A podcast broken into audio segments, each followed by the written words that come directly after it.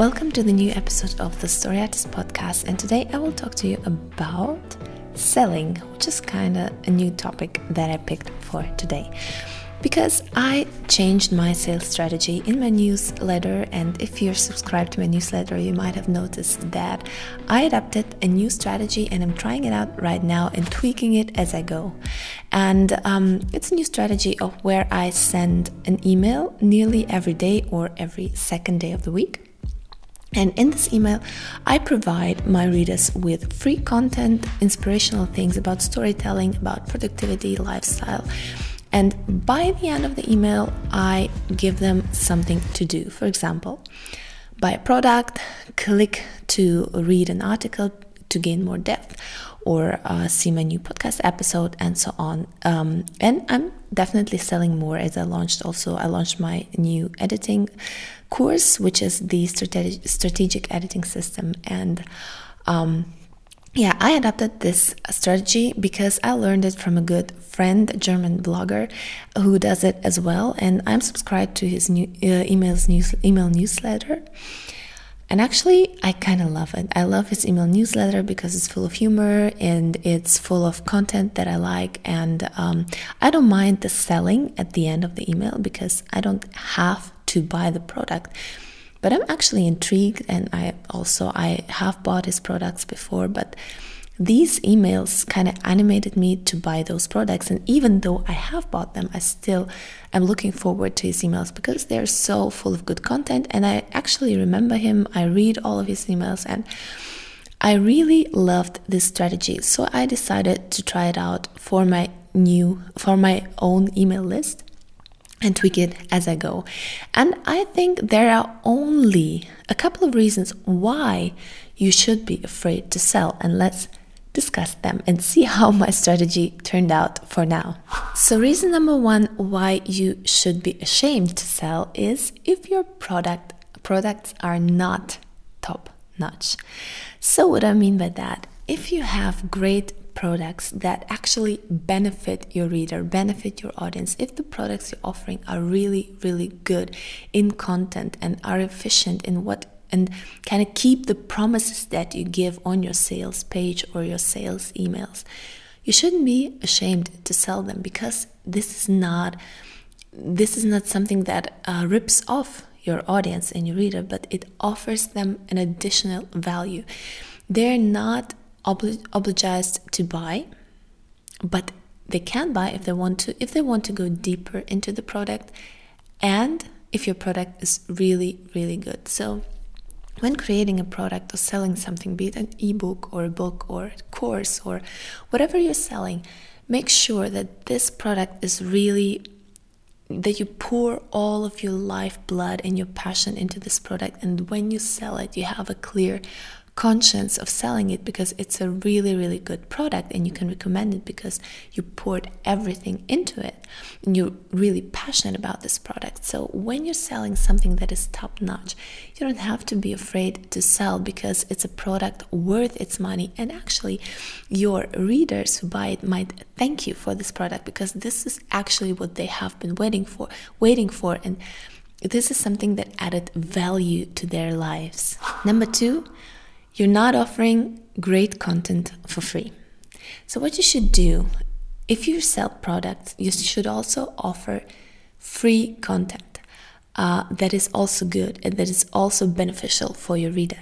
So, be generous and offer stuff for your reader that they can benefit from, that inspires them, that gives them new ideas, that helps them get to a new step, to a new level in their journey of whatever they're doing, writing or doing other stuff.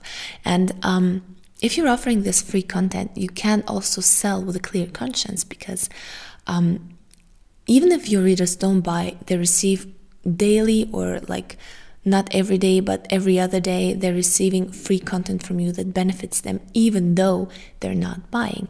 But you have to find the balance. So make sure to not give away everything for free. Why? Because as soon as you give away stuff for free, like very deep stuff, stuff that needs to be worked through. For example, my course, my editing course, is something that I want people to work on. So I'm guiding them through the process, but they have to dig into the mud and they have to get their hands dirty in order to write this book.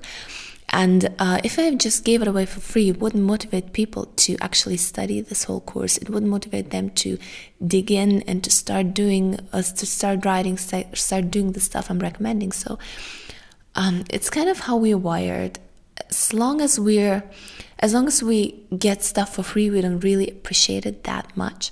So make sure that you give away content for free that also teases something deeper, something better, something where people, if they want to, they can go into the depth and then uh, you sell the rest. But don't give away everything at once because otherwise people won't value it. On the other hand, don't just sell, but be but make sure to give away really valuable and precious and good content for free as well. And number three, you're not genuinely connecting to your readers. And I think this one's really important if you want to sell because you need to know your target audience and you need to connect with your audience on a personal level. For example, if people are writing you emails, you need to make sure that you personally answer those emails and also think about the issues that the people are addressing. For example, if they're asking questions or um, if they're pointing out something um, that they want differently in your courses or have new ideas or whatever they're writing to you, you need to be open for this conversation with your ideal reader because.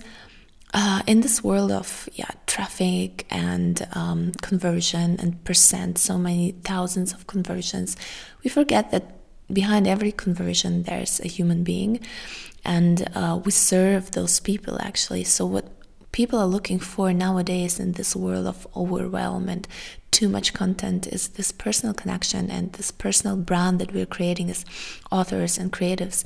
And um, this is what is really important for the reader that you really connect with them on a personal level that you're hearing their fears and that you um, getting their issues and that you're trying to solve their problems and that you're connecting with them on a genuine person genuine personal level. And don't try to scam them. Don't try to appear like everything's great and you don't have any problems but be genuine about your own experiences and what you experienced as a writer and the journey you are on and even your own pain points and your own problems. And if you do, people will see that you are real and you are genuine, and they will be able to to um, connect to you. And um, this way, you can win over an audience who really likes buying stuff from you because they know the product you created is genuine and real and will work because it worked for you. So now let's get to the bottom line of my own experience with this, um, yeah, this daily or semi-daily email which is um, I actually had 10, I think, but now it's already 11 unsubscribes from my list, and my list is not very big for now, so it's kind of a big loss for my list. Um, I guess it's like 5% or something, um, maybe a little bit less, but I'm I don't have any hard feelings, and I'm actually glad those people are gone because um, this helps me narrow down my target audience. It helps me um, kind of clear my and clean my list from all those people who don't want to hear from me, from all those people who are not interested in connecting, in uh, following my journey, in I don't know, reading my content, buying my products, because I want to connect to people who are really interested in what I have to offer and who are really interested in the journey I'm offering to them.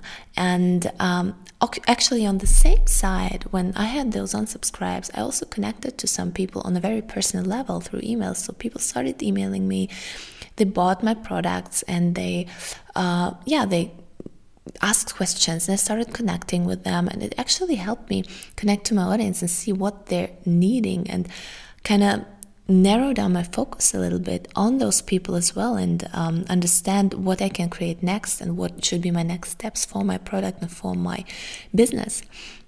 And this is why I think it's a really great strategy to have an email list that is breathing and that is um, living, and uh, also not be afraid and ashamed to sell your products because, as I said in one of my guest posts, you're not a sleazy door to door salesman because you're not selling to everyone and you're not trying to convince people that they need a product they really don't need, but you're selling to your target narrow audience and you're um, giving them a product they actually need and that they will thank you for and that they will benefit from.